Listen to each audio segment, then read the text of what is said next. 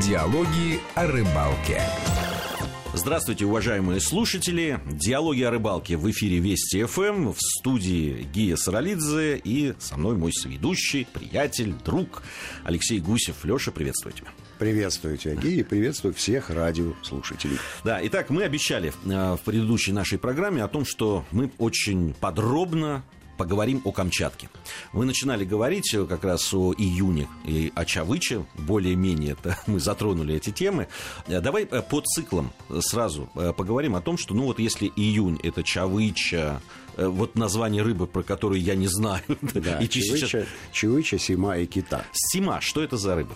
Сима э, симпатичная рыбка, конечно, с чевыча она соперничать по размерам не может никак. Э, обычно особи вырастают до 3-4 килограммов, средний размер 2-2,5. Но вкусненькая, вкусненькая. Рыба редкая, она не, считается не очень промысловой, собственно говоря, как и чевыча. То есть для промысла она не представляет особого интереса, что нам, рыболовным-любителям, как раз только в плюс, да, только конечно. в радость. Вот. А ну, а кита всем известно, да, кита как раз рыба промысловая, но в это время ее э, толком-то не ловят. На, на Камчатке я имею в виду. В других местах, может быть, день Скажи, Хабаровске или на Сахалине, конечно. Ведь да. э, ловля э, рыбы, которая заходит э, на нерест, это... Вызывает у тебя удивление, потому что по всем их теологическим законам она клевать не должна. Вот. Потому что заходящая в пресные воды морская... Перестает а, питаться. Перестает питаться. Да. А, и, и, и что? И вот она готовится к родам. Она да. зашла в роддом. Все. У нее все помыслы... А тут злые Рыбаки. Ну, бывают и добрые рыбаки. И кита, вернее, не кита, да, а любая лососевая рыба. Э, я имею в виду тихоокеанских лососей, потому что есть еще атлантические лососи, это семга. Та-то как раз не умирает и возвращается обратно на ногу в море. А вот все тихоокеанские лососи, они умирают. Соответственно, им без надобности становится желудок, пищевод и все остальное. Для них самое главное – это гонады, то есть половые продукты. Икра и молоки. И единственная их задача, когда они заходят в пресную воду, дойти до нерестилища и свои гонады выбросить в специально выкопанную в гальке ямку для того, чтобы икра созрела и превратилась в малька.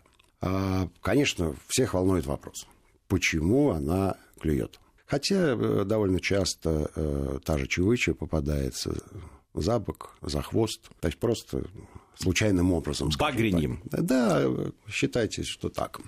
Существует две гипотезы. Скорее всего, это некий коктейль. То есть, какое соотношение там правды одной версии и другой зависит от вкуса человека, который этот коктейль смешивает. Первая гипотеза заключается в том, что привычка э, хватать пищевые объекты остается. Я иезуитски спросил у местного ихтиолога на Камчатке вот в эту поездку, а пробовал ли кто-нибудь когда-нибудь предложить э, чевычи ее естественный корм. Допустим, мойву. Он говорит, нет, не пробовал. Мысли ему это понравилось. И он сказал, что в следующем году он поэкспериментирует. А это просто довольно сложно осуществить. Но я вот себе с трудом представляю, как это сделать, хотя э, кое-какие мысли были. Вторая гипотеза говорит о том, что в это время у рыбы развивается охранный инстинкт. Дело в том, что после того, как чивычи и другие тихо- тихоокеанские лососи э, выметывают икру и молоки, они охраняют это гнездо от посягательств других хищников. А хищников там изрядно. Ну, голец первейший, э, юркий шустрик, э, который с удовольствием икру поедает. После того, как родители погибнут, он с удовольствием и малька будет той же чевычи поедать. Ну, и, соответственно, микижа. Скорее всего, есть еще какие-то маленькие рыбки, которые для нас интереса не представляют. Какой-нибудь гальянчик там. Ну, в общем, есть кому поохотиться, и э, вполне возможно, что вот этот инстинкт охраны, он заставляет просто уничтожать э, опасные объекты. Объект потенциальной опасности. Понятно. Ну, Такой экскурс в их теологию. Ладно. Mm-hmm. Хорошо. Про июнь мы э, уже поговорили. Э, дальше какие э, циклы, если вот для людей, которые собираются mm-hmm. на Камчатку? Ну вот и, июль, э, июль выясняется, что не самый популярный месяц в это время идет горбуша, в это время идут э, лососевые рыбы, названия которых я не помню в последовательности. Ну, по крайней мере, есть нерка. Дело в том, что э, вот ярко выраженный период, когда лососевые заходят на нерест, есть только у двух рыб. это Чевыча, июнь, и это Кижуч, август-сентябрь. Все остальные могут... То есть варьироваться там? Ну, скажем так, в, в, в несколько заходов. Как, ну, я правильно как, понимаю. Как та же кита. Я... И вот кижуч и нерка – это те две самые Две реперные такие. Да. Ну, во-первых, потому что их много. Вернее, чевычек крупная, ее не ловят промысловики, а кижуча реально много, и он тоже вырастает до довольно крупных размеров.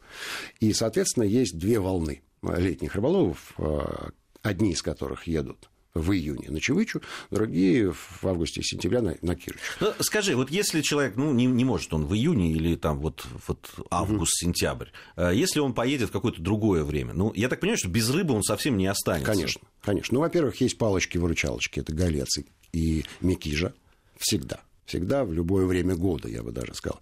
И есть морская рыбалка, о которой мы уже упоминали. Ее тоже со счетов сбрасывать нельзя. А в том же июле, ну, я думаю, что и, нер, и нерку можно поймать. Просто это, это вот как-то не очень популярный трофей среди рыболовов. Вот в чем дело. Ну, я, я понимаю, что если люди, там, рыболов, ну, собрался уже, да, вот он заплатил все таки эти деньги угу. немалые, которые нужны для того, чтобы до Камчатки добраться, ну, я сейчас говорю о э, рыболовов из угу. европейской зоны, э, добрался, конечно, он хочет уже попасть на какое-то пиршество рыболовное, да, не просто так съездить, а, а чего-то половить. Хотя, с другой стороны, не избалованный рыболов, да, там... Вот, да, это, это очень э, правильная мысль. Есть люди искушенные, которые которые, наловившись рыбы, но не поймав, там, допустим, чевычу в килограммов 20, считают, что все.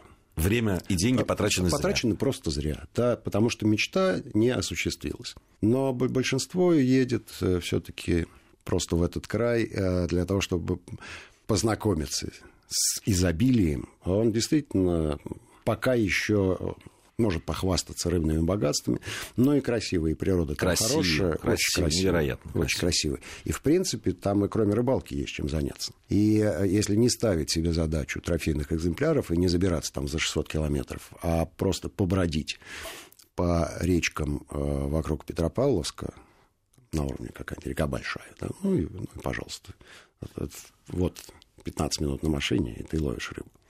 А, сел на катер, уехал в Авачинскую бухту и лови, пожалуйста, морскую рыбу. Крабы никто не отменял.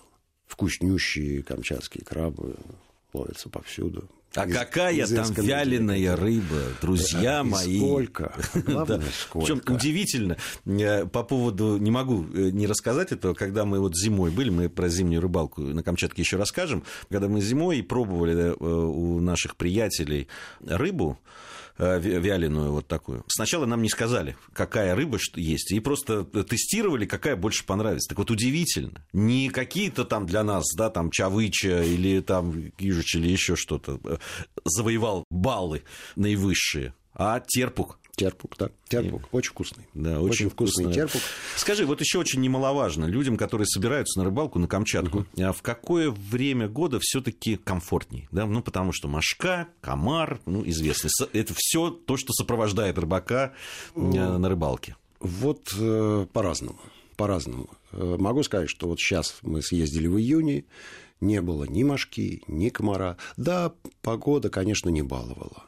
То есть было свежо, скажем так, в районе 7-8 градусов жары. Но при, но при этом э, не было мошкары. Если говорить про август-сентябрь, да, да, донимает иногда мошка и комар. Ну, значит, репелленты, сеточка на лицо и вперед. Ну, а зима надо готовиться к тому, что зима – это настоящая зима. Просто вот самое-самое, с трескучими морозами и всеми э, полагающимися зимними атрибутами. Ну вот в следующей части программы поговорим как раз о зимней. Сейчас mm-hmm. немного времени у нас остается. Если говорить о а, транспорте, да, там есть же mm-hmm. варианты. Есть варианты, когда ты добираешься, ну, уже из Петропавловска mm-hmm. на автомобилях, о чем ты сказал. Да, да. Есть вертолеты, но да. здесь надо готовиться. Вертолет кусается. Вертолет кусается, причем кусается так, что вот мы вместо э, вертолетной заброски предпочли потратить почти 14 часов для того, чтобы э, доехать на автомобиле и потом на лодке до того места, где у нас располагалась база. А, соответственно, мы, так, мы могли с собой взять больше вещей, и, и группа могла быть э, по количеству людей больше. Ну, потому что там же восьмерки, Ми-8 летает. Ну, вот это Ми-8, значит, 8 человек со скарбом. А если много скарба, то... Вот о, чем и речь. Ну, обычно же тащат с собой и лодки, и моторы, и много-много, и палатки, и спальники, много-много всего. Поэтому и в прошлый раз я говорил, что на Камчатке занимаются дорогами. И если там 15 лет назад это в основном были грунтовки, то теперь э, довольно много построено асфальтированных дорог, и автомобильная заброска сейчас даже предпочтительнее. Изменились времена. Ну, вот случае, раньше, да, да, лучший случай. Раньше, угу. я помню, было э, без вертолета практически невозможно было добраться до таких. Да. Но вот что осталось неизменным, так это в глухих уголках Камчатки количество медведей. И об этом поговорим в следующей части нашей программы. Я напомню, Алексей Гусев и Гия Саралидзе в студии Вести ФМ. Это программа «Диалоги о рыбалке». Скоро продолжим. Диалоги о рыбалке.